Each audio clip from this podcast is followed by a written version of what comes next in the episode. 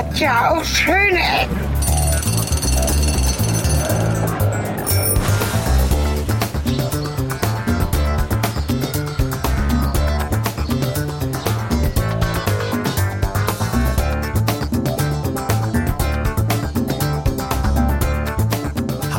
Und willkommen zurück zu den schönen Ecken. Und heute reisen wir sehr weit weg. Auf dem Jahresrückblick 2022 werde ich einen sehr, sehr weit entfernten Punkt auf der Karte setzen müssen.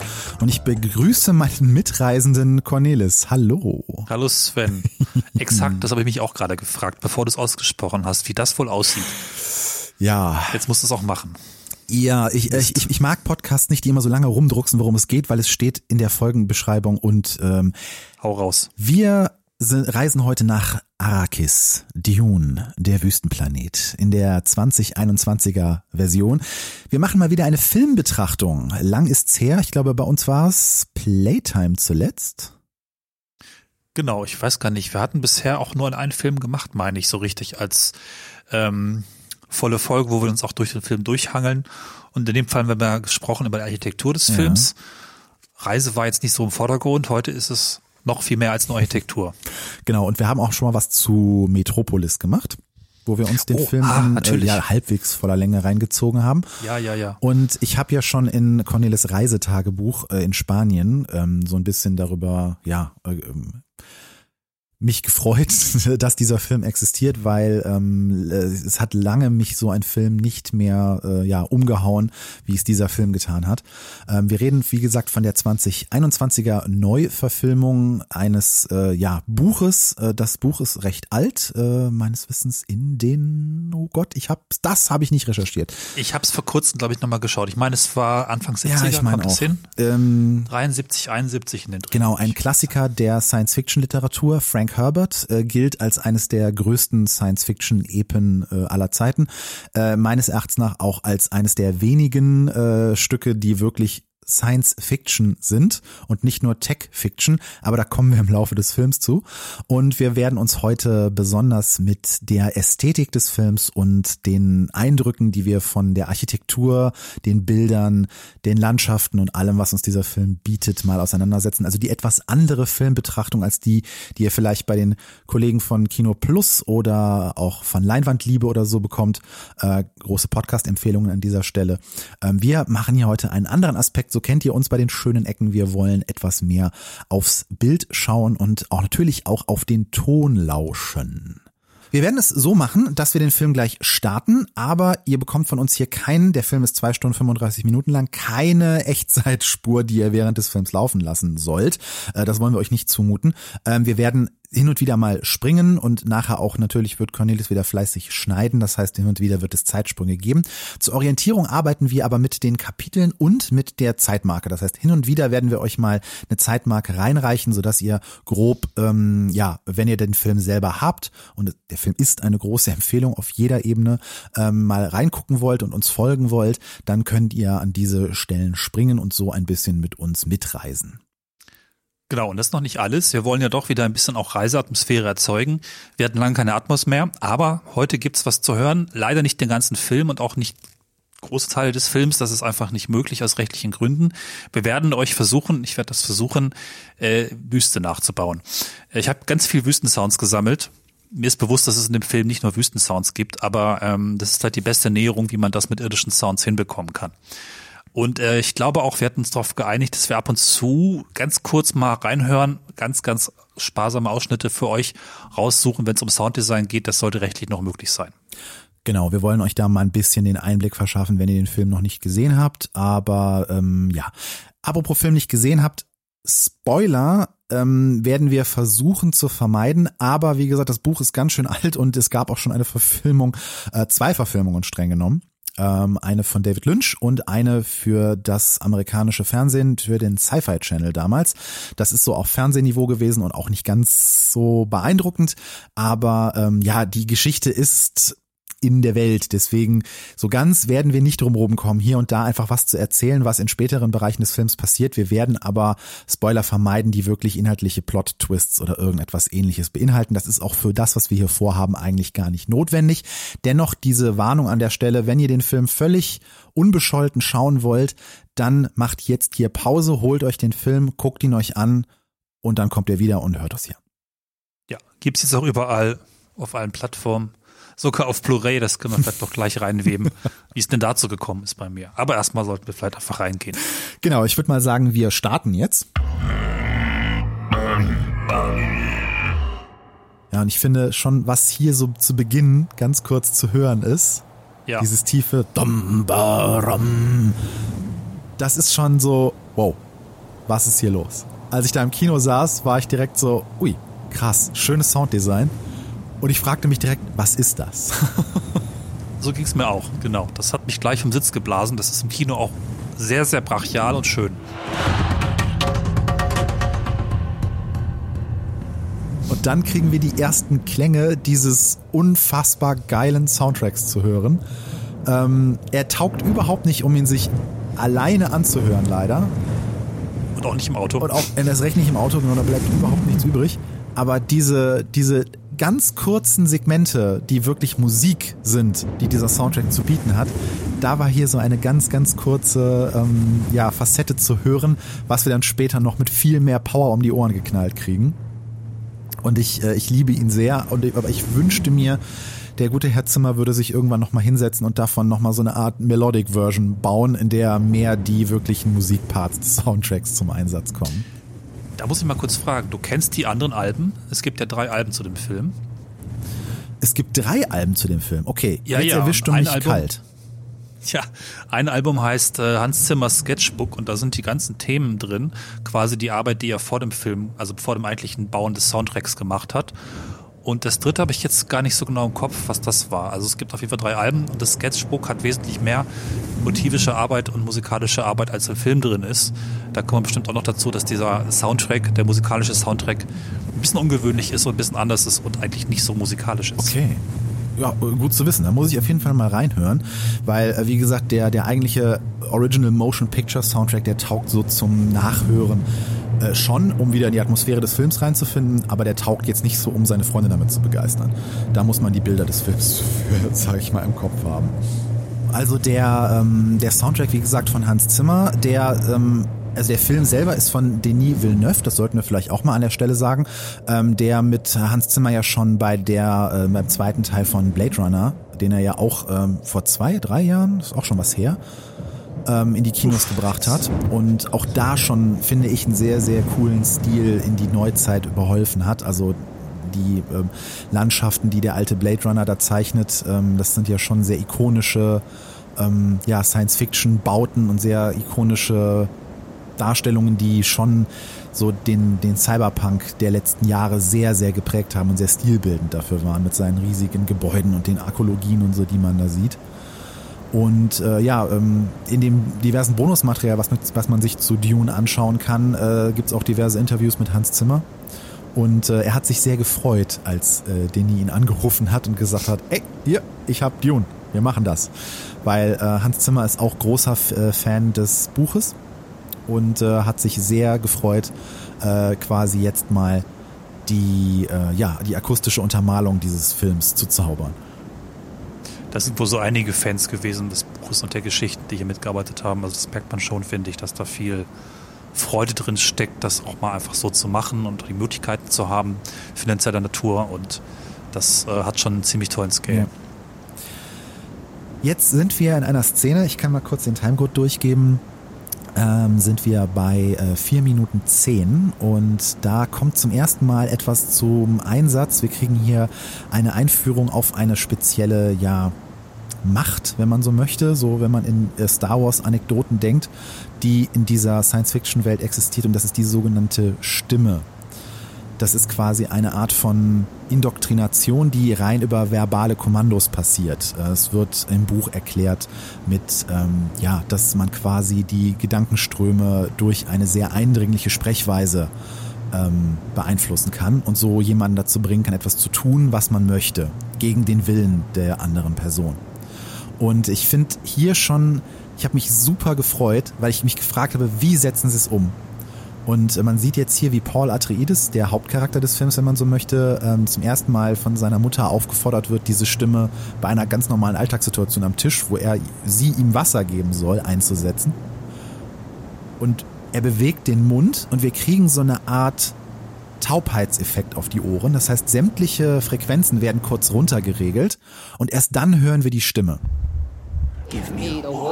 Der Bass ist doch drin, oder? Vorher. Ja, genau. Also das so meine ich mit so ein, so ein leichtes Taubheitsgefühl. Ja. Also, okay, so als würde man alle Boxen abstecken, außer dem Subwoofer. Genau, du hast es besser umschrieben. Genau, es bleibt so ein, als würde man sich die Ohren zuhalten, nur der Bass kommt quasi durch. Sehr gut beobachtet.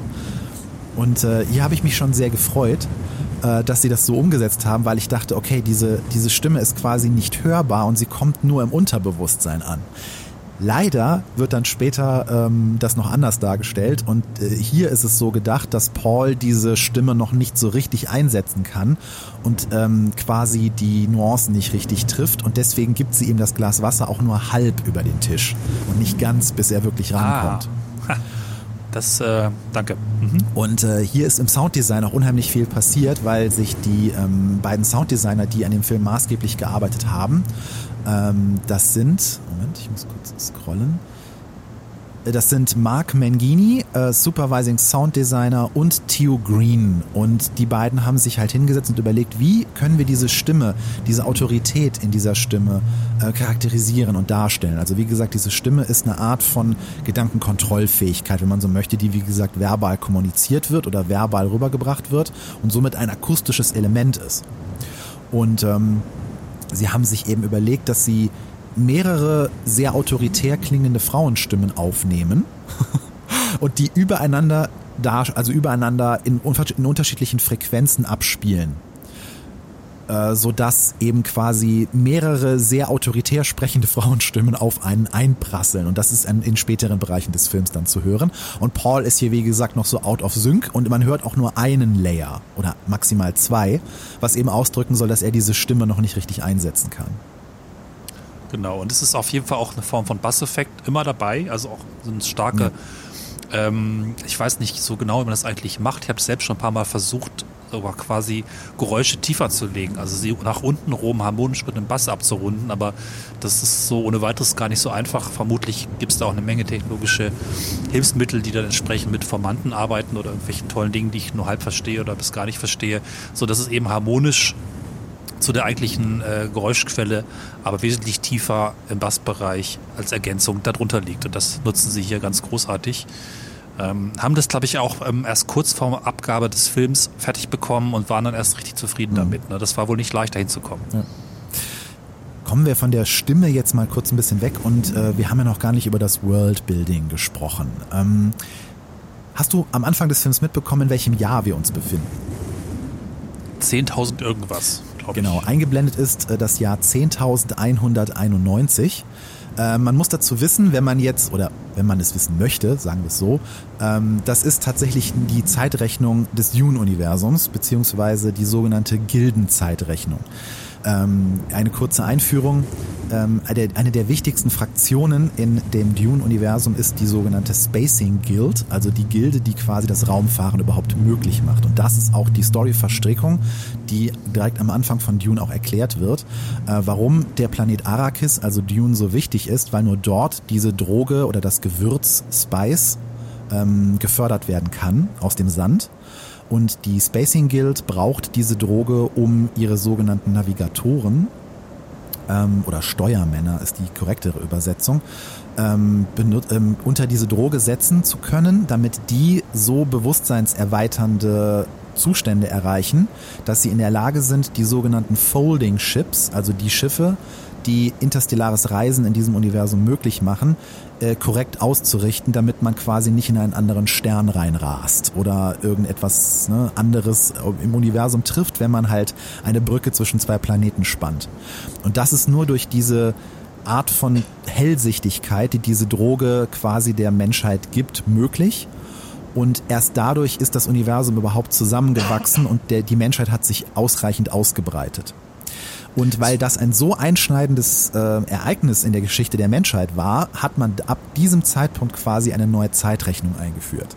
Das heißt, das Jahr 10.191, was hier eingeblendet wird, ist nach unserer Zeitrechnung tatsächlich ungefähr, so richtig weiß man das nicht, weil die Erde auch in den Wirren der Zeit verloren ging und niemand mehr so richtig weiß, was die Erde eigentlich war. Jedenfalls grob befinden wir uns irgendwo im Jahr 23 bis 29.000 nach unserer Zeitrechnung.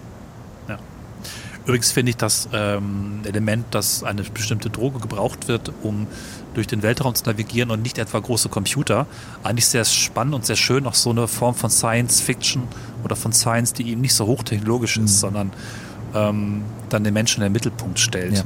Und da vielleicht noch eine kurze Kritik sogar direkt, eine der wenigen, die ich habe an dem Film, dass der Film so ein Klischee Science Fiction artig und der Rest aber wirkt so schön untechnisch mhm. eigentlich. Kennst du den Hintergrund, warum das so ist? Äh, natürlich nicht. Okay. Ich bin ja nicht so der Dune-Experte. Da kommen wir dann gleich organisch Gut. zu. Warum ich jetzt ähm, äh, mal auf diese Szene, wo wir hier gerade sind. Ähm, wir sind äh, jetzt in der ersten Szene, in der der Heimatplanet von ähm, Paul Atreides und seiner Mutter und seinem Vater, das Haus Atreides gezeigt wird. Das ist die Wasserwelt Kaladan. Wir sind also noch nicht auf Arrakis, also Dune. Und ähm, ich finde hier, da wird mit einer so unfassbar großartigen Ästhetik, wird Technik, wo wir gerade von gesprochen haben, nämlich ah, Raumschiffe, ja. eingeführt. Nämlich, wir sehen eine, ja, eine, eine, eine relativ überschaubaren Wald, ähm, Berglandschaft. Äh, gar nicht so tief von der Szene her, sondern bewusst ein bisschen näher alles gerückt, alles ein bisschen erfassbarer von den Dimensionen her. Und in diese Szenerie senkt sich ein kugelförmiges Schiff. Und das tut es fast geräuschlos. Jetzt wollte ich dir den Ball zuspielen. Ja, ich überlege zu. Ich weiß nicht, vielleicht hast du irgendwelche Eindrücke zu teilen. ja, ja, ich, ich, ich komme nicht so schnell dran. Ich, ich, witzigerweise fand ich dieses Schiff auch ein bisschen, äh, jetzt habe ich fast meine zweite Kritik. Das fand ich auch noch relativ modern und, und so ein bisschen rausgefallen. Super schön, hat mich auch sehr an die anderen Filme von Villeneuve erinnert. Ist offensichtlich auch der gleiche Designer, der das gemacht hat. Aber die späteren Schiffe werden noch, noch wesentlich organischer und, und äh, tierischer fast schon. Ne? Also auf so eine Art und Weise gar nicht mehr technisch, obwohl das ähm, dieses Schiff auf, glaube ich, drei Stelzen, dieses äh, auch dieses Element von großen Objekten, die sich auf den Boden herunter bewegen, ist ja auch von Villeneuve eins, was schon öfter zu sehen war. Gerade in Arrival hat man dieses Element, was sich, dieses Objekt, was sich senkt und dann schwebt und einfach außerweltlich wirkt. Das taucht hier auf jeden Fall auch auf. Und so ein bisschen wirkt das Ganze auch wie ein modernes äh, Element von HomeKit äh, Smart Speed Fahrzeug. Es ist interessant, dass du sagst, dass das hier noch dir am wenigsten organisch vorkommt, weil später werden wir hauptsächlich die Harkonnen und Atreides Schiffe sehen, die alle relativ eckig sind. Hm. Vielleicht auch nicht unbedingt, ich weiß nicht, vielleicht ist organisch das falsche Ende. Ich dachte jetzt an das Schiff, was wir später sehen. Ach, das ist gar nicht das Schiff, ne? Das ist das Wurmloch. Ja, das, das ist ein sogenanntes Folding-Ship, aber da würde ich dann gleich zu kommen, wenn wir es sehen. Gut, gut, gut, okay ja, also vielleicht hätte ich sagen müssen poliert. Dieses Schiff ist sehr poliert, okay. während der Rest es nicht ist. Das ist braun und kaputt und alles andere. Das macht natürlich auch Sinn, aber also so, so schickes Zeug wird selten gezeigt. Be bemerkenswert finde ich halt hier, ähm, dass einfach wie das Schiff sich senkt, dass es rund ist und ja. es sehr gut damit zu erfassen ist. Und ich glaube auch, dass hier ganz bewusst die Form rund gewählt wurde, weil runde Objekte kann man in der Größe unheimlich schwer einschätzen. Und ich glaube auch, dass dieser Hintergrund mit dieser Waldlandschaft sehr bewusst so gewählt wurde, damit wir erstmal so ein Scale haben, so, ah, wir sind okay in einer, in einer Schlucht und da kommt ein Schiff runter und ich habe noch kein Gefühl dafür, wie groß ist dieses Schiff. Dann gibt es einen Schnitt und an diesem Schiff öffnet sich die Laderampe und dann kommen da Menschen raus. Und die sind sehr klein. Und plötzlich ja. wird einem bewusst, okay, das ist ein ziemlich großes Schiff nach unseren Verständnissen von Space Shuttle oder Raumstation, die wir heute so auf die Reihe kriegen. Und insbesondere die Art, dass sich dieses Schiff halt nicht mit wahnwitzigen Thrustern oder irgendwelchen Geräuschen und äh, Michael Bay hat einmal quer durch den Sounddesign äh, Bucket irgendwie durchgehauen und gesagt, hier, da muss noch mehr rein. Das finde ich als Worldbuilding sehr interessant, weil mir das quasi auf so eine ganz stille ästhetische ähm, anmutige Art und Weise sagt, Raumfahrt ist hier durchgespielt. Ja, genau, das passt. Ja. Also Übrigens- du musst dir um die Schiffe quasi keine Gedanken machen. So, das Ja. sagt mir diese Szene. So, hier ist Raumfahrt und die ist, die funktioniert. Die funktioniert so gut, dass dieses Schiff absolut geräuschlos auch den Millimeter genau auf diesem Pad aufsetzt und einfach nur sagt, hier bin ich. Ich habe gerade nach einem Vergleich gesucht, ob es bei uns irgendeine Technik gibt, die das einfach mal so schafft zu sagen, funktioniert, hier bin ich, aber ich glaube, das haben wir noch nicht. Vielleicht Ich überlege auch irgendwas gerade. Analoges in der Küche, so. Korkenzieher. Egal. ähm, was ich eben noch einwerfen wollte, was Villeneuve auch grundsätzlich wohl macht, gerade in diesem Film, dass er dann tatsächlich in der Regel auch Referenz dazu gibt, zu jeder Effektsequenz, zu jedem Modell oder großen Ding, was außerweltlich ist, gibt es dann auch relativ bald irgendwelche Menschen oder andere Objekte im Vordergrund, die das Ganze in Beziehung setzen und die Größe klar machen. Auch Licht und Schatten spielen eine Rolle. Ähm, ganz interessant, dass du sagst, dass es bei der ersten Sequenz einmal bewusst, glaube ich, nicht gemacht ist, um erstmal noch unklar zu lassen, wie groß das ist. Später wird es eigentlich in der Regel auch sehr klar verordnet und geerdet. Genau, später kriegen wir immer wieder Menschen im Vordergrund oder in Schnitten Ja. zu sehen, um deutlich zu machen, welche Größenverhältnisse wir hier gerade haben. Und ähm, da gibt's einige sehr, sehr schöne Abfolgen von, dass man so, wow, wow, wow, aber da kommen wir gleich zu. Und jetzt kann ich vielleicht mal den kurzen Exkurs machen, weil was wir in dieser Szene zum ersten Mal sehen, sind zum einen das ist eine Vermutung von mir. Die Navigatoren oder Steuermänner, das sind die Personen, die da im Hintergrund stehen mit ihren roten Helmen auf. Die sind, die sehen aus wie so eine, äh, insgesamt die Delegation, die hier aussteigt, die halt von der Raumfahrgilde kommt. Äh, sieht so ein bisschen aus, als hätte der Vatikan äh, Raumfahrer geschickt. Genau, ich wollte gerade sagen, eine Sammlung an Päpsten. Genau, die sind so in vollem Ornat, alle sehr ähm, dezent geschmückt. Ich meine, ich muss später nochmal dazu kommen, dass ich die Kostüme in diesem Film einfach nur anbete. Also insbesondere was Lady Jessica ähm, im Laufe des Films so aufträgt. Das ist alles so dezent, aber gleichzeitig so kunstvoll und hochwertig gefertigt. Also ich finde, die Kostüme in diesem Film ist, also die KostümdesignerInnen haben hier wahnsinnige Arbeit geleistet. Das ist alles so schlicht, alles so unverortet, so zeitlos und gleichzeitig so fremdartig. Ich, aber auch rückbesinnend. Also da ist viel Preußen drin, da ist viel, äh, ja, vielleicht auch amerikanische Luftwaffe aus den 50ern drin. Da ist Kirche drin, da ist wahrscheinlich leider auch mal wieder die Nazis drin. Da ist so viel drin und so viel richtig auf den Punkt eingesetzt. Aber wie gesagt, da machen wir später noch einen Exkurs zu.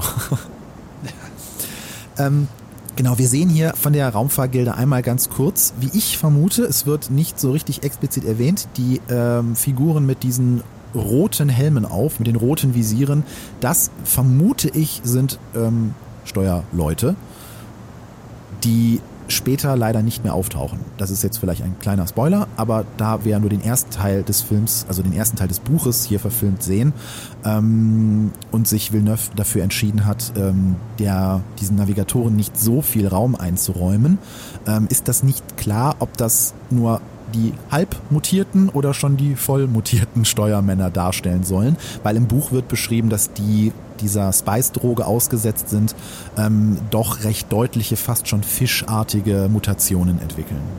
Jetzt Landschaft. Genau, jetzt haben wir hier eine kurze Landschaftseinstellung und sehen wieder ein Schiff landen, das äh, auch jetzt wieder auf unmögliche Art und Weise seine Laderampen und äh, Landemechanismen ausklappt und auch das auf so eine stille, majestätische, lautlose Ästhetik tut. Jetzt kommen wir aber auch schon zu Schiffen, die nicht mehr so stylisch sind. Ja gut, das ist jetzt Militärisch. eher so ein, ein Kriegsschiff, ne, ein Kriegsjäger, sag ich jetzt mal. Ja, bei George Lucas wäre das am Anfang auch stylisch gewesen. Ja gut, wir, wir, wir kriegen ja hier auch wieder durch das Kostüm, was Duncan Idaho hier trägt, der ähm, von Aquaman gespielt wird. ähm, Ich vergesse mal seinen richtigen Namen. ich, Aquaman. ich leider auch. Jason Momoa. Jason Momoa, genau. Äh, da kriegen wir schon durch den Helm, finde ich, den er trägt, so ein bisschen Kampfjäger-Atmosphäre, was uns auch wieder durch so ganz bewusste Stilsetzung klar macht, so das ist jetzt ein Kriegsschiff, das ist ein Jäger, das ist ein Angriffspilot, der hier äh, als Charakter eingeführt wird. Ich hatte ja einen kurzen Exkurs versprochen, ähm, und zwar, du hattest ja eben schon die Technik erwähnt. Äh, man sollte ja. vielleicht für das Verständnis des Dune-Universums einmal erklären, dass in dieser Welt schlicht und ergreifend kaum Technik existiert. Der Grund dafür ist, ich reiß das nur genau. ganz kurz an, weil allein dafür, darüber könnte ich jetzt zwei Stunden äh, referieren, ähm, ist, äh, dass es mal KIs gab, auf die die Menschheit sehr angewiesen war und die haben sich gegen die Menschheit gewandt. Denkt euch einfach Terminator und äh, die Menschheit hat diesen Krieg gegen die Maschinen, die sogenannten Denkmaschinen gewonnen ähm, da gibt's auch eine Buchreihe zu, die heißt Butlers Jihad. Ähm, sehr auch empfehlenswert, weil es äh, ja genau diese Ära des Dune-Universums quasi beleuchtet. Und am Ende dieses Krieges wurde verfügt, dass äh, es unter Strafe zu stellen ist. Also es ist quasi die höchste Straftat, die ein Volk oder ein Planet machen kann, nämlich Denkmaschinen bauen. Und darunter fallen sogar Taschenrechner. In dieser Welt gibt es keine Computer. Und es braucht keinen Computer für einen Beamer? Okay ja, vielleicht ist das reine Optik, die, ne, also da, da, da, da müssen wir jetzt ein bisschen Suspension of Disbelief irgendwie raufhauen. Ja. Aber äh, ich finde das erstmal als Idee für ein Science-Fiction-Universum, so nimm ihr die Technik weg, finde ich total großartig. Ich habe das als Kind ja. in der Verfilmung von David Lynch nie verstanden, warum die Technik da so krude aussieht, weil das ist doch die Zukunft. Aber ja. als Ansatzpunkt für ein Universum und deswegen meinte ich, das hier ist mal Science Fiction und nicht einfach nur Tech-Porn, finde ich das total spannend, weil daraus ergibt sich die gesamte Problematik, äh, auf die diese Welt aufgebaut ist und auch gleichzeitig eine Lösungsstrategie, die man natürlich finden musste. Ähm, das reiße ich jetzt auch nur kurz an, ist aber wichtig für vielleicht das Tone-Setting des Ganzen. Ähm, mhm. Wir haben zum einen eben kurz Gurney Halleck gesehen, äh, und auch, ähm, jetzt muss ich gerade überlegen, Tufir, ha Tufir, genau. Tufir ist äh, der Mentat des Haus Atreides und Mentaten sind quasi menschliche Computer, so kann man sie umschreiben. Das sind Menschen, die so lange auf einem auf einer eigens dafür gegründeten Welt äh, quasi ausgebildet und indoktriniert werden, dass sie in der Lage sind, unglaublich komplexe ähm, Berechnungen im Kopf durchzuführen. Und äh, auch hier hat man sich ästhetisch dafür. DSP-Karte. Menschliche DSP-Karte. Also hier hat man sich auch dafür entschieden, ähm, das auf eine gewisse Weise visuell darzustellen, nämlich die Augen verfärben sich da ganz kurz weiß, im Sinne von, er dreht quasi die Pupillen so ein Stück weit nach oben und man sieht das Weiße im Auge, weil er sich kurz quasi so sehr konzentriert, um diese Fragestellung, die ähm, der Baron Atreides hier quasi ähm, stellt, also die Frage, die er stellt, die komplexe Berechnung, äh, er die kurz durchführen muss. Und das ist quasi die Lösung dafür, äh, dass man keine Computer hat, aber dennoch komplexe Berechnungen anstellen muss. Dafür gibt es halt diese sogenannten Mentaten. Mhm. Und Alles mögliche menschliche, äh, was ich vorhin schon gesagt habe, ne, dass der Mensch der beste Computer eigentlich ist. Ja, der beste nach heutigem Verständnis vielleicht nicht, aber wir gehen mal davon aus, dass in 23.000 Jahren ähm, durchaus die ein oder andere Gehirnwindung vielleicht noch entdeckt und besser zu nutzen ist. Und die ne? passenden Drogen. Und ja, wobei die Mentaten, ähm, ich glaube, die äh, werden nicht, also die Mentaten werden nicht unter Spice gestellt, aber es, die werden okay. mit Sicherheit auch irgendwelche bewusstseinserweiternde andere ähm, Substanzen bekommen. Also das, ja. Ähm, ja. In dem Film von David Lynch wird das tatsächlich dargestellt, weil da trinken sie ab und zu so einen gewissen Saft. Ich weiß jetzt gerade nicht, wie das im Buch ist. Das äh, ist jetzt schon wieder ein bisschen her, dass ich das zuletzt gelesen habe. Ähm, aber was wir mit den Mentaten schon haben und auch mit den Space, mit der Spacing Guild ist die Struktur dieses Universums. Das müssen wir vielleicht auch noch ganz kurz erklären. Ähm, ich sprach jetzt gerade schon von Baron Atreides. Äh, nee, Entschuldigung, er ist, kein, er ist kein Baron, er ist äh, Duke. Was ist ein Duke? Er, äh, Okay, wir, wir, wir haben eine Wissenslücke, eine sehr radikale. Auf jeden Fall. Drum, du kannst weiter es, gibt, es gibt große äh, Häuser in, diesem, in dieser Welt, die im sogenannten Landsrat sitzen. Ja, der heißt tatsächlich auch im Englischen so. Und dieser Landsrat äh, ist quasi das, was das Universum ja nicht regiert, aber im Groben regelt. Dieser Landsrat wählt einen aus seinen Häusern, das gibt eben zum Beispiel die Atreides oder auch die Harkonnen, wählt dann den, das Haus, aus dem der Imperator gestellt wird, der quasi das menschliche Imperium dann führt. Und der Imperator, der in anderen Science-Fiction-Welten quasi der Oberbefehlshaber und der mächtigste wäre, äh, ist es hier aber gar nicht, weil er von der Spacing Guild abhängig ist. Weil wenn die Spacing Guild sagt, nö, also das, das Heer von dir auf den Planeten, haben wir keine Lust zu. Dann kann der ähm, Imperator nichts tun, weil die Spacing Guild völlig unabhängig voneinander, also von allem anderen ist. Im Grunde sind die Herrscher dieses Universums, wenn man so möchte, die Spacing Guild. Die sind aber wiederum auch äh, durch ein sehr filigranes Band an den Imperator geknüpft, weil er dafür verantwortlich ist, einem Haus, das Haus äh, äh, die Planeten äh, Atreides quasi als Lehen zur Verfügung zu stellen, damit dort das Spice gewonnen werden kann, was die Spacing Guild wiederum braucht, um ihre Macht auszuüben. Das heißt, wir haben hier eine politische Verstrickung, die auch wiederum sehr interessant ist. Der Duke ist übrigens der, ungefähr der deutsche Herzog. Ja, Herzog, danke. Nicht das war das Wort, was ich gesucht habe. Ja. So viel zu Ich bin Dune-Nerd. Ich fiel, mir fiel nicht mehr ein, dass es nicht Baron Atreides, sondern natürlich ist es Herzog Leto Atreides. T- Tut mir leid an alle die, die gerade in ihre Kopfhörer gebissen haben. Ja, äh, letzter Ausflug, was wir noch erklären müssen, ist, es gibt in diesem Universum sehr viele Fraktionen, äh, die wir gleich noch ein bisschen dann, wenn sie jeweils auftreten, vielleicht nochmal umreißen, weil ähm, dieses Universum ist dadurch, dass es so alt ist und gleichzeitig sich so fragmentiert hat in eben diese Häuser, die die Planeten ähm, quasi als Lehen unterhalten, äh, diese Struktur des Landsrates, die Struktur des Imperators, die Struktur des ähm, der Spacing Guild und es gibt noch weitere Fraktionen, wie zum Beispiel die Bene Gesserit oder die Tleilax, die haben in diesem Teil noch keine Bedeutung, aber die Bene Gesserit, die werden wir gleich äh, nochmal sehen. Wir haben eben schon eine Vertreterin von dieser Fraktion äh, mit in der Delegation der Spacing Guild gesehen.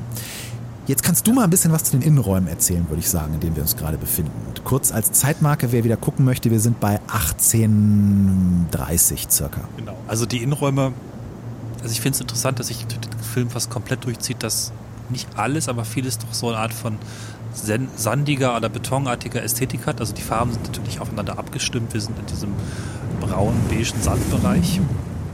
Und äh, gerade später, wenn wir dann auch, äh, boah, wie heißt der Planet? Ähm, Kaladan. Oder meinst du Arrakis? Arrakis genau kommen, wird es halt sehr, sehr brutalistisch. Das ist jetzt hier noch nicht so der Fall, aber ich finde, es scheint schon durch. Also tatsächlich geht die Architektur schon insgesamt so einem bestimmten Stil nach. Ähm, ja gut, in der Architektur bin ich jetzt nicht so der Riesenexperte. Es hat so eine Mischung aus, ich weiß nicht, ist, auch das wirkt eben nicht, nicht modern, sondern tatsächlich eher, also, weiß nicht, hat für mich auch was wie, wie ich mir auch so ein bisschen, wenn ich sage Burgen klingt das komisch, ne? aber so ein bisschen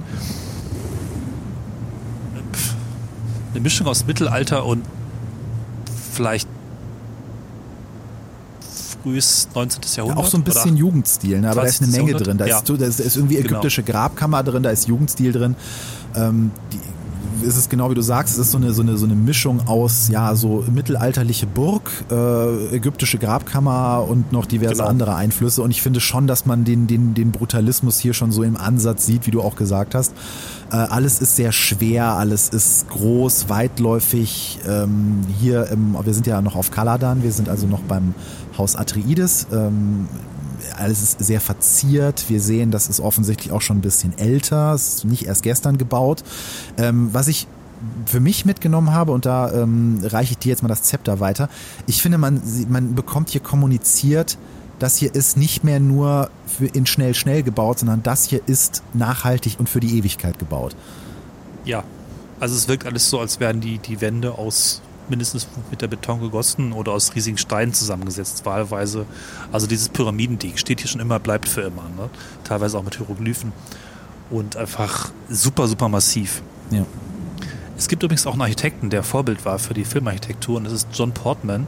Den kannte ich gar nicht. Der ist auch, also wenn man sich Sachen anguckt, die er gemacht hat, ist es meistens einfach nur sehr, es ist gar nicht alles Brutalismus, sondern es ist ja nicht mal ein Stil angegeben, es ist einfach sehr brachial, sehr, ja, modern auch, ein bisschen zeitlos und nicht unbedingt schön. Das würde ich auch von dem Film sagen. Die Architektur ist nicht, die ist nicht schön. Sie ist groß, sie ist auch sehr räumlich, sehr große leere Innenräume.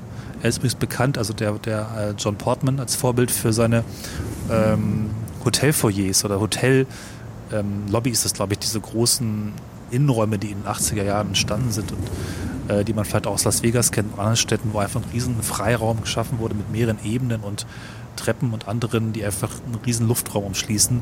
Diese Räume waren wohl auch Vorbild für den Film. Ne? Und ähm, wenn man sich das anguckt, wir verlinken das, kann man schon ein bisschen was erkennen, dass das äh, auch von den Farben her in eine ähnliche Richtung geht, wobei er dann teilweise noch ein bisschen mehr mit Glas gemacht hat als im Film. Aber das fand ich ganz, ganz schön, dass man sich da einen Architekten rausgesucht hat und dessen Werk so ein bisschen die Filmwelt hat inspirieren lassen. Ah, okay. Das wusste ich noch nicht, dass da ein Architekt wirklich als Grundlage mit als Inspiration diente. Spannend, okay. Ja, aber genau, was du sagtest gerade, das, das würde ich so unterstreichen. Also jeder Raum, den wir eigentlich sehen, ich versuche gerade in meinem Kopf schon die weiteren, die wir noch zu sehen bekommen, durchzugehen, aber da ist keiner bei, bei dem ich mir sagen würde, oh ja, hier würde ich einziehen. Ne, das ist alles so richtig kalt, groß, barrierefrei, auf jeden Fall. Also das ist überhaupt ja. kein Problem. Aber es ist halt auch schwer. Die Türen sind riesig. Ähm, die Gänge sind weitläufig. Es gibt wenige Fenster und wenn, dann sind es meistens große, äh, die nicht durchsichtig sind, zumindest hier auf Kaladan, was mich wirklich wundert, weil wenn ich so eine wunderschöne Wasserwelt mit Bergen und Bäumen und so vor der Tür hätte, dann würde ich die sehen wollen. Und ähm, es ist sehr bewusst wahrscheinlich. Ich habe so ein bisschen das Gefühl, in dieser ganzen Welt ist es eigentlich nirgends schön und nirgends gemütlich. Es ist halt irgendwo funktional und man kann da schon auch leben, aber es ist nicht so, dass man da irgendwie gerne leben möchte. Also jetzt, wenn das ja. der Punkt des Mitreisens ist, das ist eigentlich kein Ort, der irgendwo äh, einen Bereich anbietet, der, wir haben das ja in Spanien gehabt, wo ich sagen würde, schickes, verrücktes Hotel, wenn das jemand für mich so als Hotel anbieten würde oder eine Ecke von dem Palast hier reservieren würde als Hotelanlage, würde mich jetzt nicht so anziehen, glaube ich. Also das draußen ja, ja, das drin nicht so. Also mal durchlaufen, okay, aber es, es, hat nicht dieses, äh, da will man sein. Ja, absolut. Der behaglichste Raum ist vielleicht noch der aus der ersten Szene, wo wir Paul und äh, seine Mutter Lady Jessica zum ersten Mal ja, ähm, okay. begegnen, wo die am Tisch sitzen und Wasser trinken. Hey, mein Gott. Nein, sie haben, glaube ich, auch Essen davor. Aber das ist vielleicht noch so der behaglichste Raum, den man äh, zumindest so in der ersten Hälfte des Films zu sehen bekommt. Ähm, genau, also wir, wir, wir, wir kriegen auf die Weise natürlich auch wieder so als, ja, Tone-Setting wieder, so dieses, hierher muss Disziplin herrschen, wir sind ein großes Haus, wir müssen was repräsentieren. Paul ist der Nachfolger des Herzogs. Er wird relativ früh in Kampfkunst ausgebildet. Ähm, ich glaube, er soll hier ungefähr 16 sein, wenn sie sich ans Buch gehalten haben. Ähm, alles ist sehr streng außer diese Szenen, wo er halt auf zum Beispiel Duncan Idaho, den wir eben aus diesem Raumgleiter haben aussteigen sehen, trifft, da ist dann, da versucht er als Charakter so ein bisschen ungezwungener zu sein. Ne? Also mhm. da wird äh, gescherzt und da wird so, hey, äh, kann ich mit dir nach da und da? Und er sagt, na, nee, das geht nicht, weil es ist hier alles ein bisschen gerade schwierig und so. Und was wir ja gerade erfahren haben, das war diese Delegation der Raumgilde, die hier eben eingetroffen ist, ist, dass ähm, Leto, also Pauls Vater, ähm, als Lehen jetzt Arrakis Dune ähm, überschrieben bekommen hat. Also er soll sich jetzt um die Spice-Produktion auf Dune kümmern. Und das bisherige Haus, und damit schlage ich jetzt die Brücke zu der Szene, in die wir gerade eingebogen sind, ähm, das jetzige Haus, was Dune als Lehen verwaltet und dort die Spice produziert, ist das Haus Harkonnen. Und äh, wo wir gerade schon von uneinladenden Innen- und Außenräumen gesprochen haben, ähm, gegen Jedi Prime, auf das wir gerade gesprungen sind, ähm, wirkt äh, die Hallen, äh, wirken die Hallen von Kaladan dann doch wieder wie der Südseeurlaub. Weil ja, bei den Harkonnen ähm, mag man es irgendwie alles sehr schwer und äh, düster und ähm, böse, da soll sich niemand wohlfühlen. Da gibt es auch quasi gar, ne, gar kein Licht, stimmt nicht, aber nur ganz, ganz spärlich und Fenster, Fenster gibt es nicht, glaube ich. Ja. Alles Beton, alles Bunker wir starten so, wer, wer gerade ein Bild in seinem Kopf braucht, der kann sich vielleicht so an die alten Darstellungen von ähm, Coruscant aus Star Wars erinnern. Also dieser Stadtplanet noch äh, nicht zu Zeiten der alten Republik, sondern zu Zeiten, wo der Imperator da schon alles schön auf dunkel gedreht hat. Also wir sehen ja. einen dunklen Himmel, wir sehen einen, ja, Stadt würde ich es schon gar nicht, gar nicht bezeichnen. Es wirkt in seiner, in seiner Gigantomanie so ein bisschen wie das, was Speer eigentlich im, am Ende des Dritten Reiches geplant hat. Also so eine riesengroße Sichtachse. Wir sehen den Palast des Baron Harkonnen. Äh, wir sehen äh, da nur so ein paar Lichter aus so einer Suppe raus ähm, blinzeln und kriegen direkt gesagt, hier ist nicht schön. Das passt natürlich auch zu Blade Runner, der natürlich ein anderes Universum darstellt, aber offensichtlich auch Villeneuve gefallen hat, sonst hätte er eben nicht einen neuen Film dazu, eine Fortsetzung ja. gemacht und auch da schon ähnlichen Stil letztlich auch gezeigt, auch gleicher äh, Gestalter wahrscheinlich, Designer, Production Designer. Ähm, und da gibt's halt totale Parallelen von dieser düsteren, schweren Welt. Auch in Blade Runner haben wir ja auch so eine Pyramidengeschichte, aber dann wieder irgendwie alles äh, ganz, ganz grob schlechtig groß und, und ganz unwirtlich und bestimmt nicht gemütlich. Genau, und wir gehen auch direkt in die Innenräume rein und hier sitzt Baron Harkonnen unter einer großen Abzugshaube. Anders Ja. kann man es eigentlich nicht beschreiben. Es wird auch direkt geschrien, alle Leute haben schwarze Lederklamotten oder irgendwie äh, Styroporplatten an. Wir sehen äh, Peter de Vries, das ist quasi der ähm, Mentat des Haus Harkonnen, der hier äh, glatzköpfigerweise neben dem äh, sehr aufgedunsenen Baron Harkonnen äh, steht, der nicht mal irgendwie da so sein, sein Köpfchen so richtig dreht, um seinem Neffen da was zu erklären, was jetzt hier Phase ist. Und wir sehen auch diese, ja, das ist das Pflegepersonal des Barons, weil wir kriegen hier einen kurzen Glimpse darauf, dass, äh, dass der gute Herr ein paar äh, Modifikationen hat. Äh, das auch direkt zusammenzuckt, wenn Raban hier rumschreit. Und dann haben wir schon den nächsten Szenenwechsel. Und dann sehen wir wieder, Weltall, genau, der wir sehen Weltraum. jetzt ich sagen. die Reise. Wir kriegen plötzlich ganz unvermittelt und ohne große Introduction irgendwie, sehen wir eine unglaublich große Konstruktion im Weltraum hängen, die aussieht, als hätte man eine Zigarre ausgehöhlt. Und das ist ein sogenanntes Faltschiff. Also das, sind, das ist das, was die ähm, Raumgilde quasi gebaut hat und braucht, um diese ähm, Verbindungen zwischen zwei Planeten herzustellen. Äh, ich kann euch jetzt nicht erklären, ob es dafür zwei Faltschiffe braucht, eines am Eintritts- und eins am Ausgangspunkt. Ich finde es am logischsten, aber es wird nirgendwo so richtig erklärt. Ja. Und ähm, jetzt sehen wir hier wieder so ein Landungsschiff, aus dem eben die Delegation der Raumgilde ausgestiegen ist. Und jetzt steigen hier so, ja, ähm, Grabkäfer ähnliche ähm, Nonnen aus im Regen. Äh, sie schleichen über den Landungsplatz und äh, wir kriegen direkt vom, von der Szene her schon gesagt, die, die wollen nichts Gutes. Die kommen nicht, um Brötchen zu verkaufen. Also wieder eine, eine ganz großartige, ja, also ich finde das Worldbuilding einfach, was, was hier so beiläufig passiert. Und in einem Interview hat das der Production Designer auch mal gesagt, dass sie sehr großen Wert darauf gelegt haben, eben nicht alles so explizit zu zeigen. Und ich finde generell, dass in Filmen halt Worldbuilding viel besser funktioniert, wenn es beiläufig passiert und natürlich, also so organisch passiert. Und äh, dennoch Gewicht hat. Ne? Also es, es, es sollte nicht einfach nur so, hey, wir zeigen hier 10.000 lustige kleine äh, Roboter, ähm, einfach nur weil es witzig ist, sondern hier hat auch jede Szene irgendeine Bedeutung. Vermutlich auch jedes äh, Detail, als, ähm, was, was jetzt die Räume so gestaltet. Auch wenn wir das vielleicht nicht direkt wissen, prägt es ja doch irgendwo mit, wenn es logisch ist, wenn es auch erklärt werden kann. Das Ja. finde ich immer ganz wichtig. Wir sind bei Gesprächen immer relativ nah dran. Ne? Wir haben sehr stark, dass der Hintergrund ähm, äh, weicht, also dass wir einen sehr starken Bokeh-Effekt hier haben. Also es wird immer sehr, sehr nah an die Charaktere rangegangen äh, und der Hintergrund verschwimmt dann. Das ist natürlich auch gut äh, dankbar, wenn du diese relativ Detail, ah, oder detailarm ist das falsche Wort, aber diese offenen und großen Räume hast. Du hast viel Tiefe, um diesen Effekt auch zu erzeugen. Und gerade jetzt hier in dieser, äh, oder nicht, nicht immer, ich sagte eben, glaube ich, äh, oft äh, oder immer, äh, hier bei dieser Nachtszene, die wir jetzt haben, das, da ist direkt so ein gewisser Wechsel hin, dass hier alles ein bisschen intimer ist als bei der Szene eben zum Beispiel, wo ähm, ja, gekämpft wurde oder in diesem Trainingsraum äh, eine Action- äh, Action-Szene im übertragenen Sinne war. Ja. Wir sehen wieder relativ viel einfach graue Wände. Ich kann gar nicht sagen, ob das jetzt Beton ist oder Stein. Das ist auch gar nicht so wichtig. Ja, es ist einfach nur sehr brachial und brutal. Wobei wir wissen ja, Brutalismus kommt von Brü und das bedeutet roh. Und das passt natürlich auch. Es ist ein roher Ort, meistenteils. Ja, wir haben wieder Türen, die doppelt so hoch sind, wie sie eigentlich sein müssten. Und jetzt haben wir hier so eine Bibliothek und äh, allein dieses Bild, das könnte aus einem Horrorfilm stammen.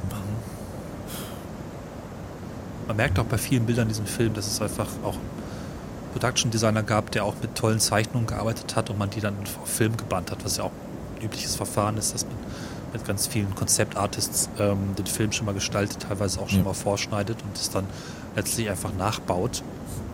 Manchmal wirkt es auch sehr gezeichnet und künstlich, aber hier funktioniert es total. Come here, Neo. Ja.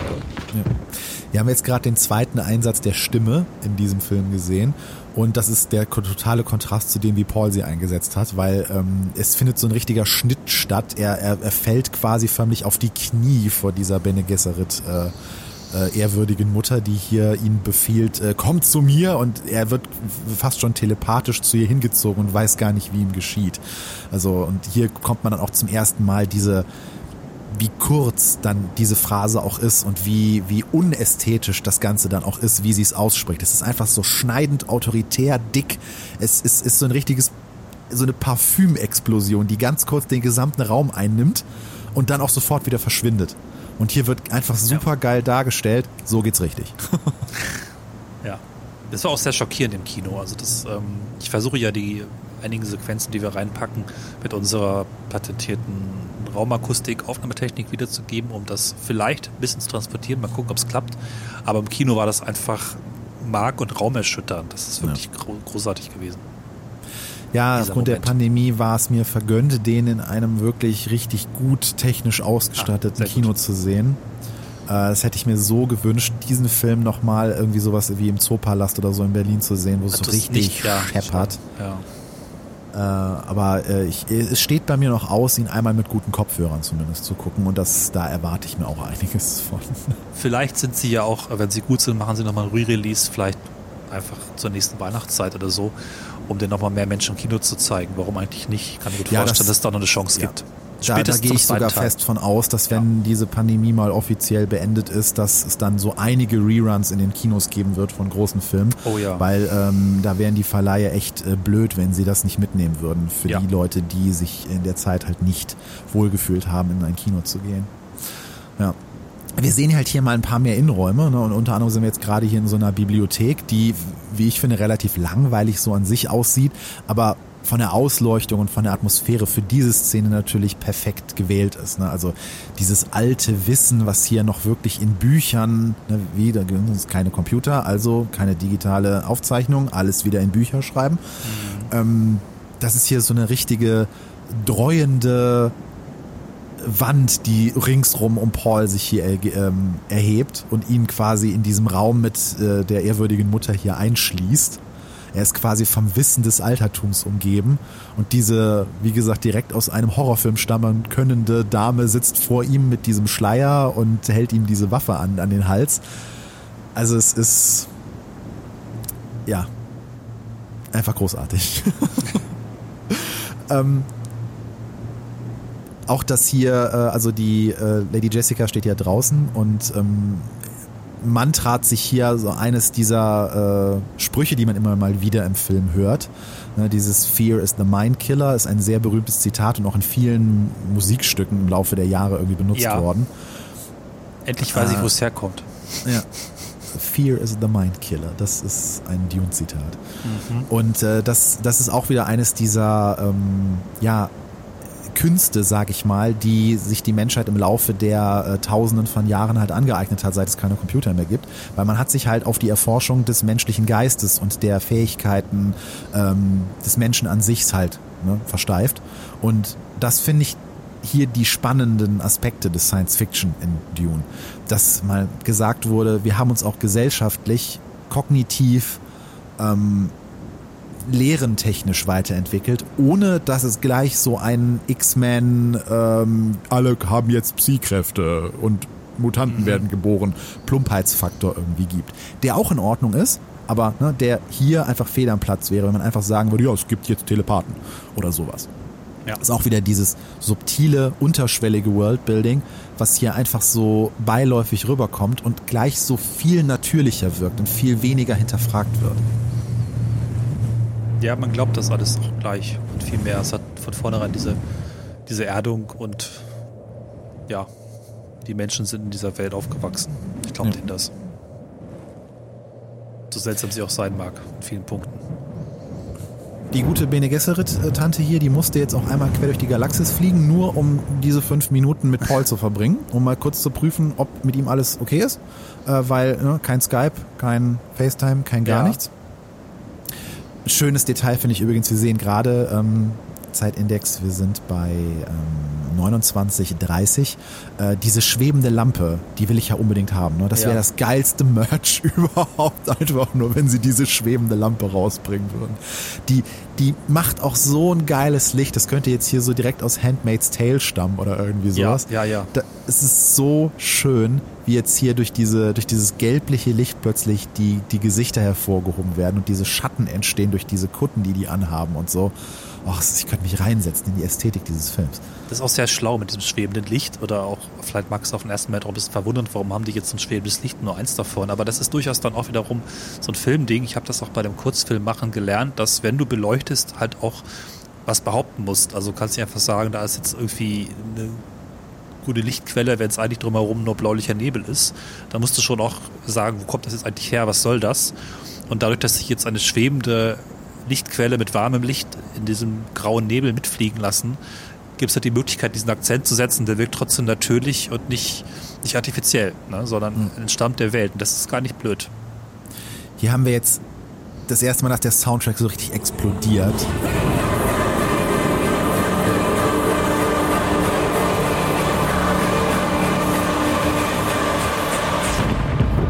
Es ist Gänsehaut pur. Diese, diese choralen Klänge, die hier so richtig auf, auf Lady Jessica einschneiden, während die Bene Gesserit wieder in ihre, ihre Kugel da steigen und in die Nebel von Kaladan entschwinden. Und diese, diese Scheinwerfer, die haben mich so ein bisschen an das Raumschiff aus E.T. damals erinnert. Stimmt. Nur, dass es hier selbst beim Verlassen noch bedrohlich wirkt. Ne? Es ist selbst beim Verlassen, beim Wegfliegen, beim, es ist nichts passiert. So, wir haben niemanden umgebracht, wir haben niemanden mitgenommen, alles ist okay. Aber sie weiß genau, es ist irgendwie so eine Mischung aus Bedrohung und Erleichterung zugleich.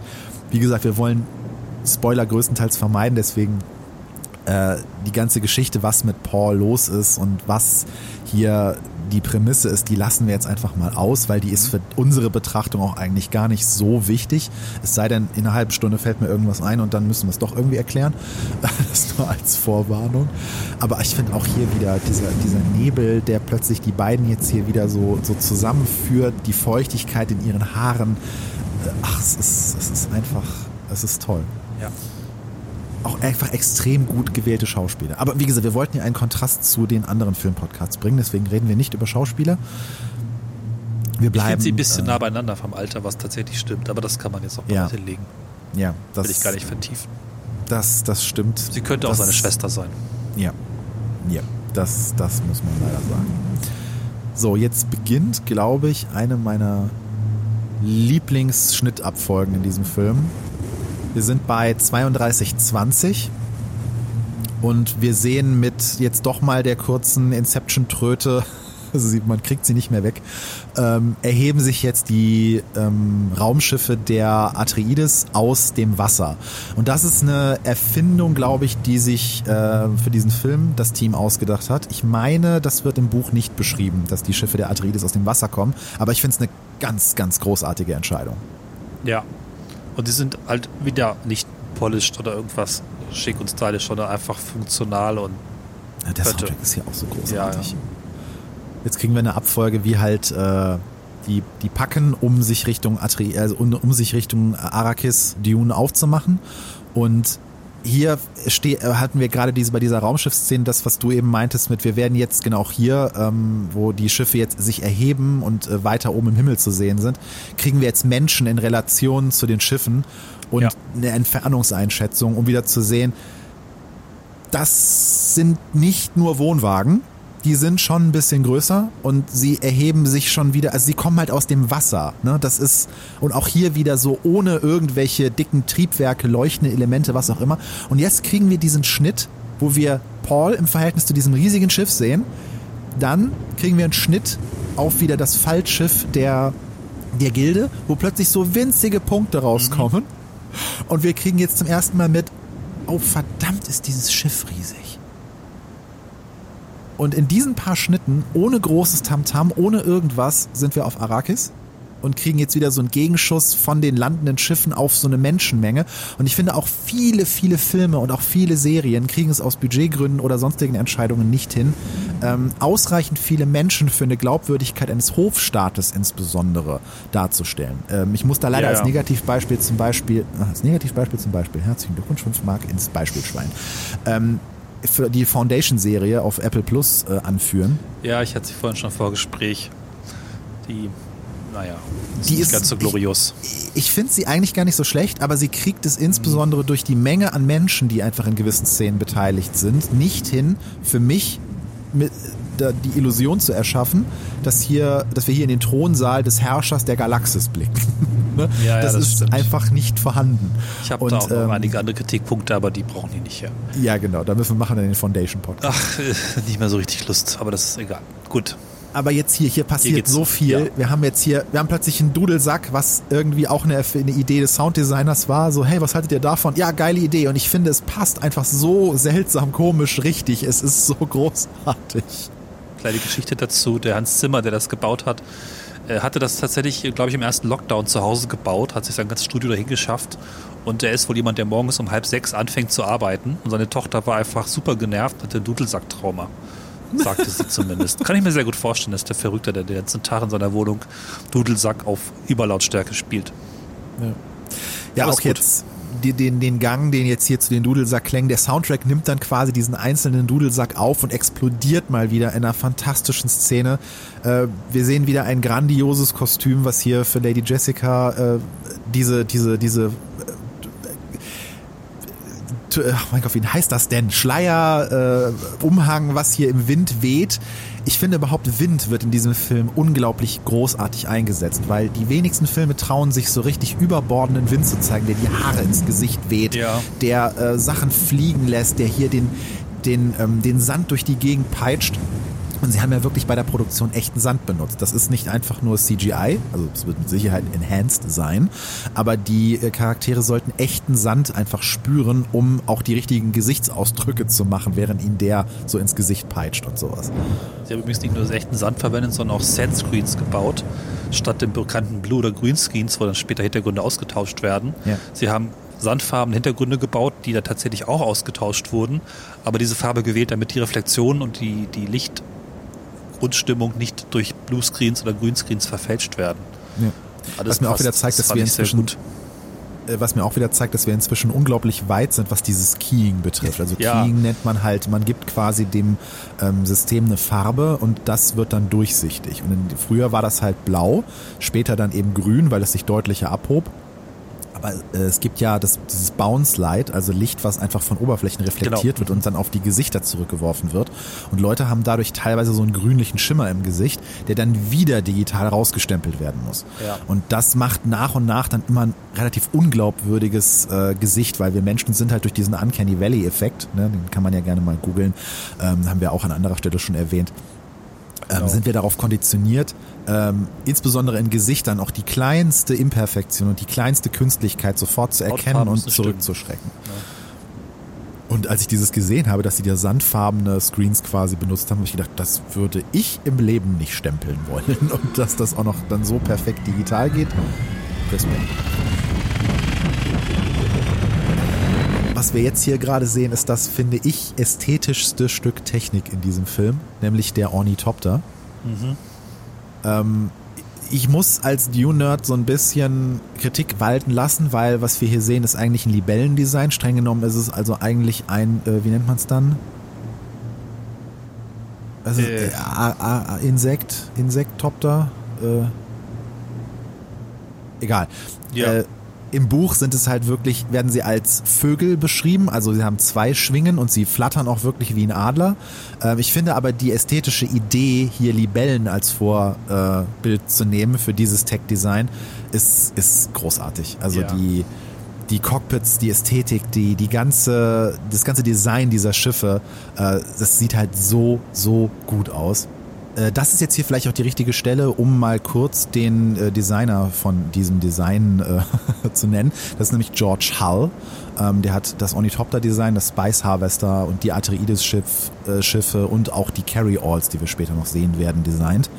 Und äh, genau der ähm, war maßgeblich daran beteiligt, dass wir eben dieses Libellendesign haben. Genau, und nochmal hervorzuheben ist bei dem Libellendesign und auch die Art und Weise, wie die Flügelschläge, es sind vier Flügel, ne, die sich auf und ab bewegen und das eigentlich in einer Frequenz, also Libellen haben eine ganz, ganz hohe Frequenz, wie sie Flügel bewegen, viel, viel mehr als also weiß ich nicht, wie viele hundert oder tausend pro Sekunde, dass sich da eine ganz bestimmte Form von Unschärfe ergibt, die nicht der typischen simplen Bewegungsunschärfe entspricht, die man vielleicht zum Effektprogramm klicken kann.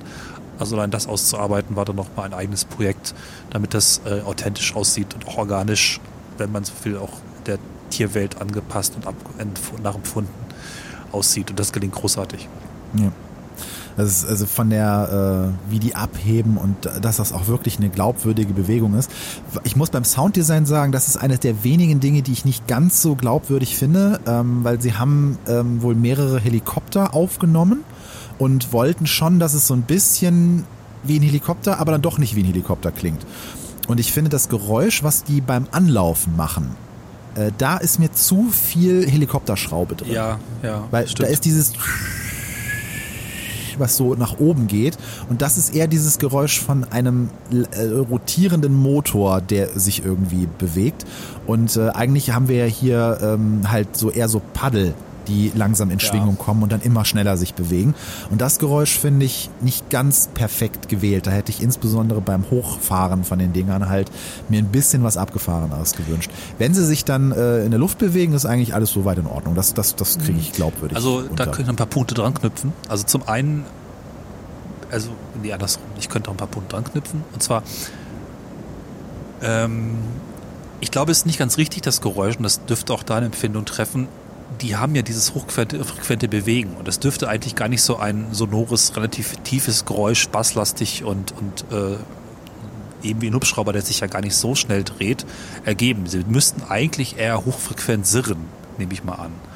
Aber, und das führt mich eigentlich zu einem Lob des Sounddesigns ansonsten in dem Film, was mir nämlich im Kino aufgefallen ist, das habe ich eigentlich noch nie so gehabt, dass das Sounddesign eine wahnsinnig schöne, also nicht nur das Design, auch die Mischung, schöne Art und Weise hat, wie es gemacht ist. Und zwar, dass äh, eher auch tiefere Frequenzen verwendet werden und der Hochtonbereich weitestgehend freigehalten wird und nichts nervt. Das ist sehr, sehr rund, sehr, sehr schön und irgendwie, ich habe da keine richtigen Worte dafür. Es, ist, es geht so richtig runter, weil es eben nicht diesen typischen Kracheffekt, ich sag mal Transformers hat. Das ist zwar auch gutes Sounddesign, aber das ist eigentlich überall ist was los auf allen Frequenzen. Shepherds knirscht es und macht es einfach auch nicht so schöne Geräusche immer. Ne? Und diese Mischung ist einfach wunderschön zusammengewoben, fast durchweg in dem Film. Ne? Also auch durchaus Sounddesign und auch Musik, die ja auch in vielen Ebenen musikalisches Sounddesign ist, das, das fließt einfach förmlich so dahin. Das habe ich lange nicht so schön gehört.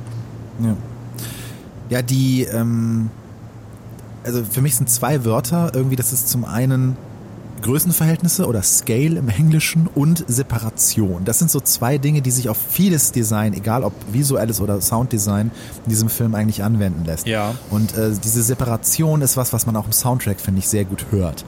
Ähm, weil sie lassen immer wieder Abstände zwischen den gewählten Frequenzen, um so ein bisschen das separierend wirken zu lassen. Also du kannst einzelne Töne hier sehr gut eigentlich wahrnehmen und sie sehr wenig, zum Beispiel bei dieser Dudelsack-Sequenz, wird dann mal so das gesamte Spektrum geflutet. Ja. Und das hat dann auch gleich so eine, ich nenne es jetzt schon zum dritten Mal, ex, ja, explodiert der Soundtrack. Ähm, diese Momente heben sie sich extrem sparsam auf, um dann auch die richtige Wirkung zu erzielen.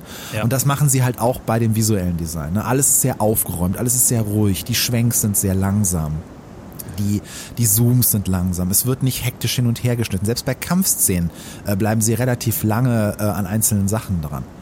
Ja. Und ähm, dadurch ergibt sich so eine, so eine Besonderheit, wenn es dann mal hektisch wird und dann doch relativ, und dann doch mal schnell geschnitten wird oder eben der Soundtrack laut wird oder viele Leute durcheinander laufen oder ja. sowas.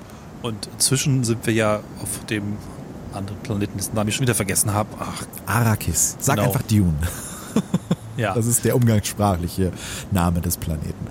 Wo wir jetzt eigentlich nur noch äh, quasi Betonwände sehen. Wir hatten eben auch schon die Außenanlage. Das war eigentlich, ich weiß gar nicht, ja, sind könnte man alles sagen, Bunker hat ja auch damit zu tun, sehr warm, sehr viel Licht, es muss alles abgeschützt, abgeschottet werden, ganz viel Schutz durch einfach dicke Wände, die wahrscheinlich auch dafür sorgen, dass es schön kühl wird oder halbwegs kühl.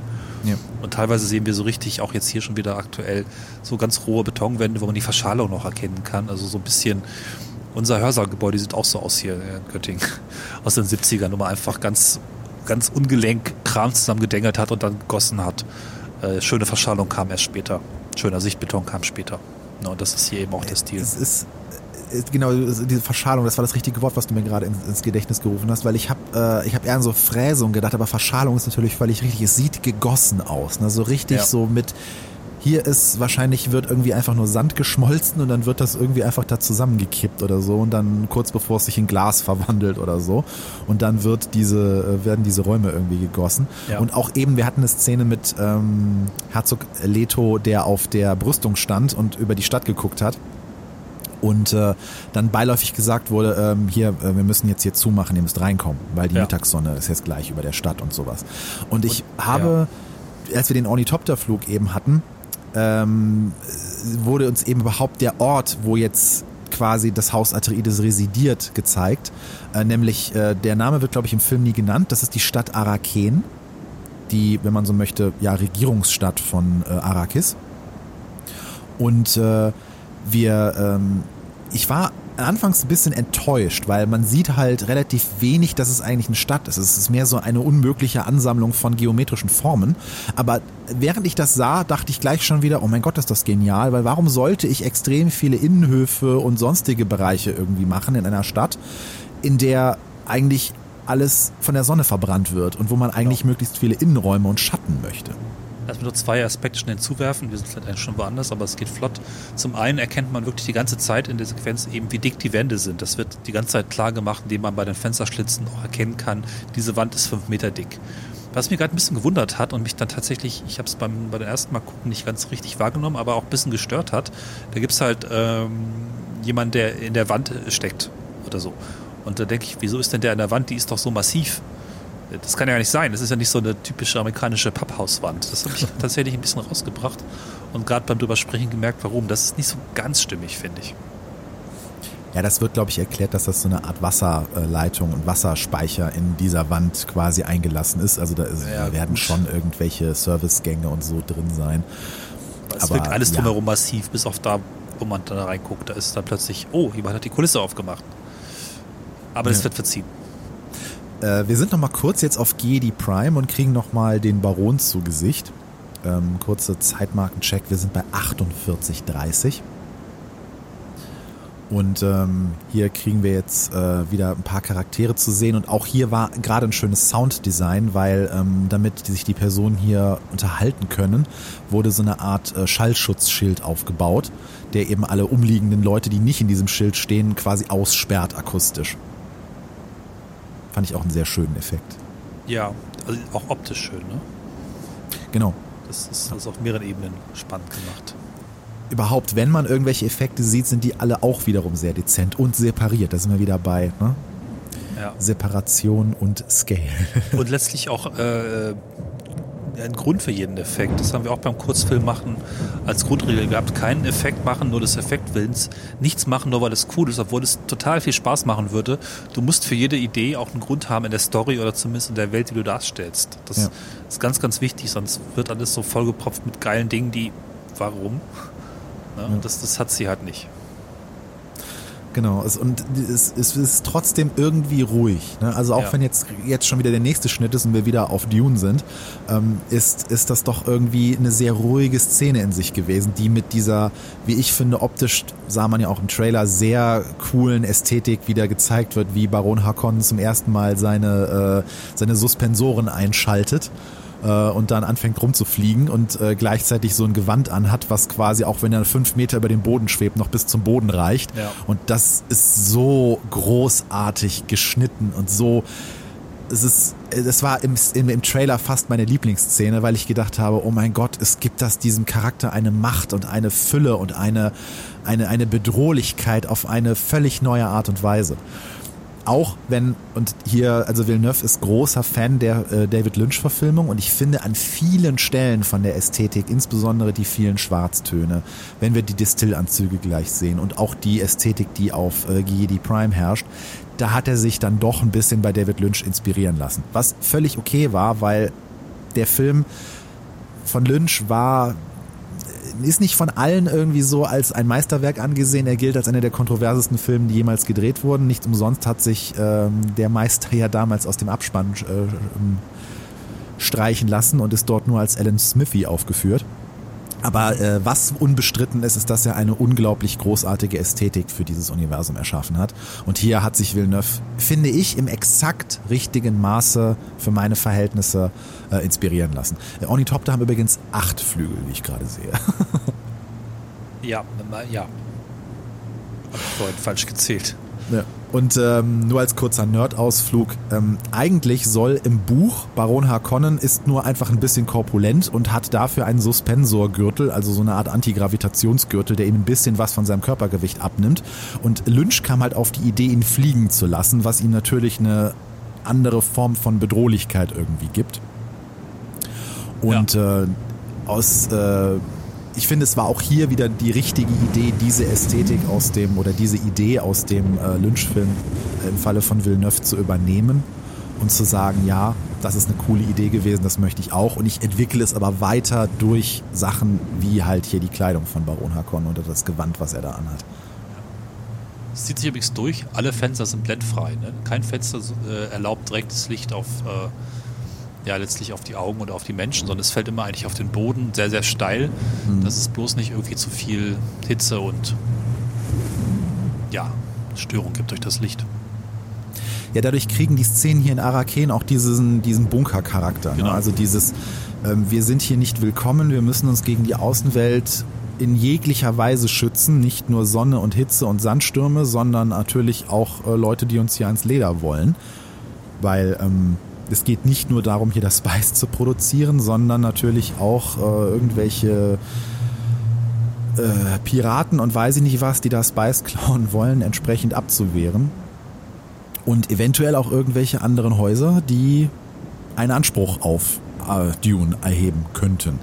Ähm, das äh, hat natürlich auch oder hat äh, etwas mit diesem Landsknecht, äh, ich will mal Landsknechtenrat sagen, das ist der Landsrat äh, zu tun, ähm, weil eigentlich ist das gar nicht gestattet, dass sich Häuser einfach so ähm, um so etwas wie äh, ja, äh, imperiale Lehen streiten. Das ist so gesehen eigentlich nicht vorgesehen. Dafür hat das Buch und die Geschichte eine durchaus Game of Thrones mäßige Erklärung, ähm, warum das passiert. Auch das ähm, brauchen wir hier nicht erzählen, weil wenn ihr den Film noch sehen wollt, dann äh, das tut für unsere Sache hier eigentlich kein, äh, keine Erklärung oder keine, das tut nicht Not, so das wollte ich sagen. Haben wir es eigentlich schon gesagt, dass der Planet wirklich, wirklich heiß ist? Also ja, viel Licht, viel Sonne, aber es ist halt wirklich so warm und so heiß, dass man es normalerweise draußen nicht aushalten kann ohne weitere Schutz. Ja. Ohne weitere Schutzausrüstung und ähm, oder ohne passende, sehr kühlende Gebäude. Ne? Also dürfte deutlich heißer sein als Sahara wahrscheinlich noch. Ja, also. Stell dir so 70 Grad vor oder mehr. Es dürfte sehr, sehr heiß sein, ja, genau. Wir sehen auch äh, hier den, den, den, äh, den guten Tufir, den Mentat des Haus Atreides, wie er ab und zu draußen mal rumläuft und irgendwie sich äh, mehrfach die Stirn tupft und äh, auch äh, irgendwann einen hochroten Kopf hat und später mit einem kleinen äh, Sonnenschirmchen rumrennt, weil ihm das einfach alles ein bisschen zu heiß ist. Okay, vielleicht 70 Grad ein bisschen sehr viel. Finde ich von der Entscheidung her ein bisschen schade, dass er der einzige Charakter ist, äh, weil er auch wieder ein bisschen korpulenter ist, der damit Probleme hat. Äh, ja. Das finde ich wieder so ein bisschen Richtung Fettshaming. Das muss eigentlich nicht sein. Da hätte man auch irgendwie mal mehr Leute zeigen können, weil die, die Hitze, die auf diesem Planeten herrscht, die hat, da ist es egal, ob du drei, vier Speckröllchen mehr oder weniger hast. Die ist so oder so äh, lebensvernichtend. Äh, das wird auch wieder durch, eine, durch einen sehr schönen Kniff ähm, ähm, klar gemacht, nämlich zum einen durch das, was ich eben schon meinte, dass diese Schotten geschlossen werden müssen zur Mittagssonne, aber auch, dass äh, Paul ja hier eben kurz drei oder sechs äh, Palmen besichtigt hat, die im Innenhof, oder einem der wenigen Höfe von Araken besichtigt und ihm da erklärt wird, dass äh, jede dieser, äh, dieser Palmen, ich glaube, zehn Menschen versorgen könnte. Also das Wasser, was äh, diese Palmen pro Tag brauchen. Und das ist natürlich auch mal eine Ansage. Ne? Also es ist auch wieder so ein ganz dezentes Worldbuilding, dass wir ja. mit dieser kleinen Geschichte erklärt bekommen, wie wertvoll Wasser auf diesem Planeten ist. Und ich feiere es, es ist keine Sache, die Villeneuve sich ausgedacht hat, sondern das stammt natürlich aus dem Buch.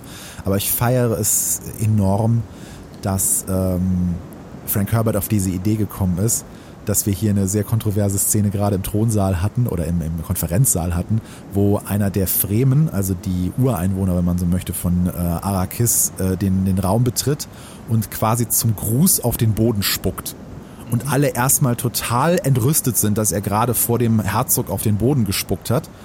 Äh, dann aber relativ schnell erklärt wird, dass äh, das eine Spende von Wasser ist und dass das als eine der höchsten ähm, Respektsbekundungen auf äh, Arrakis gilt. Äh, wollten wir nicht eine kurze Folge machen zu Dune und die wichtigsten Punkte rausarbeiten? Aber wie, wie jetzt? Ich glaube, ich muss hier mal irgendwie zwischen, sonst sind unsere Hörer überfordert. Die kennen das nicht von uns. Ja, okay. Hast vielleicht, vielleicht ist es wieder soweit. Lassen wir einmal eine Verschnaufpause. Kommt ja? hier wieder Cutter äh, Cornelis, der mich wieder in zwei Hälften schneiden will. Na gut, okay.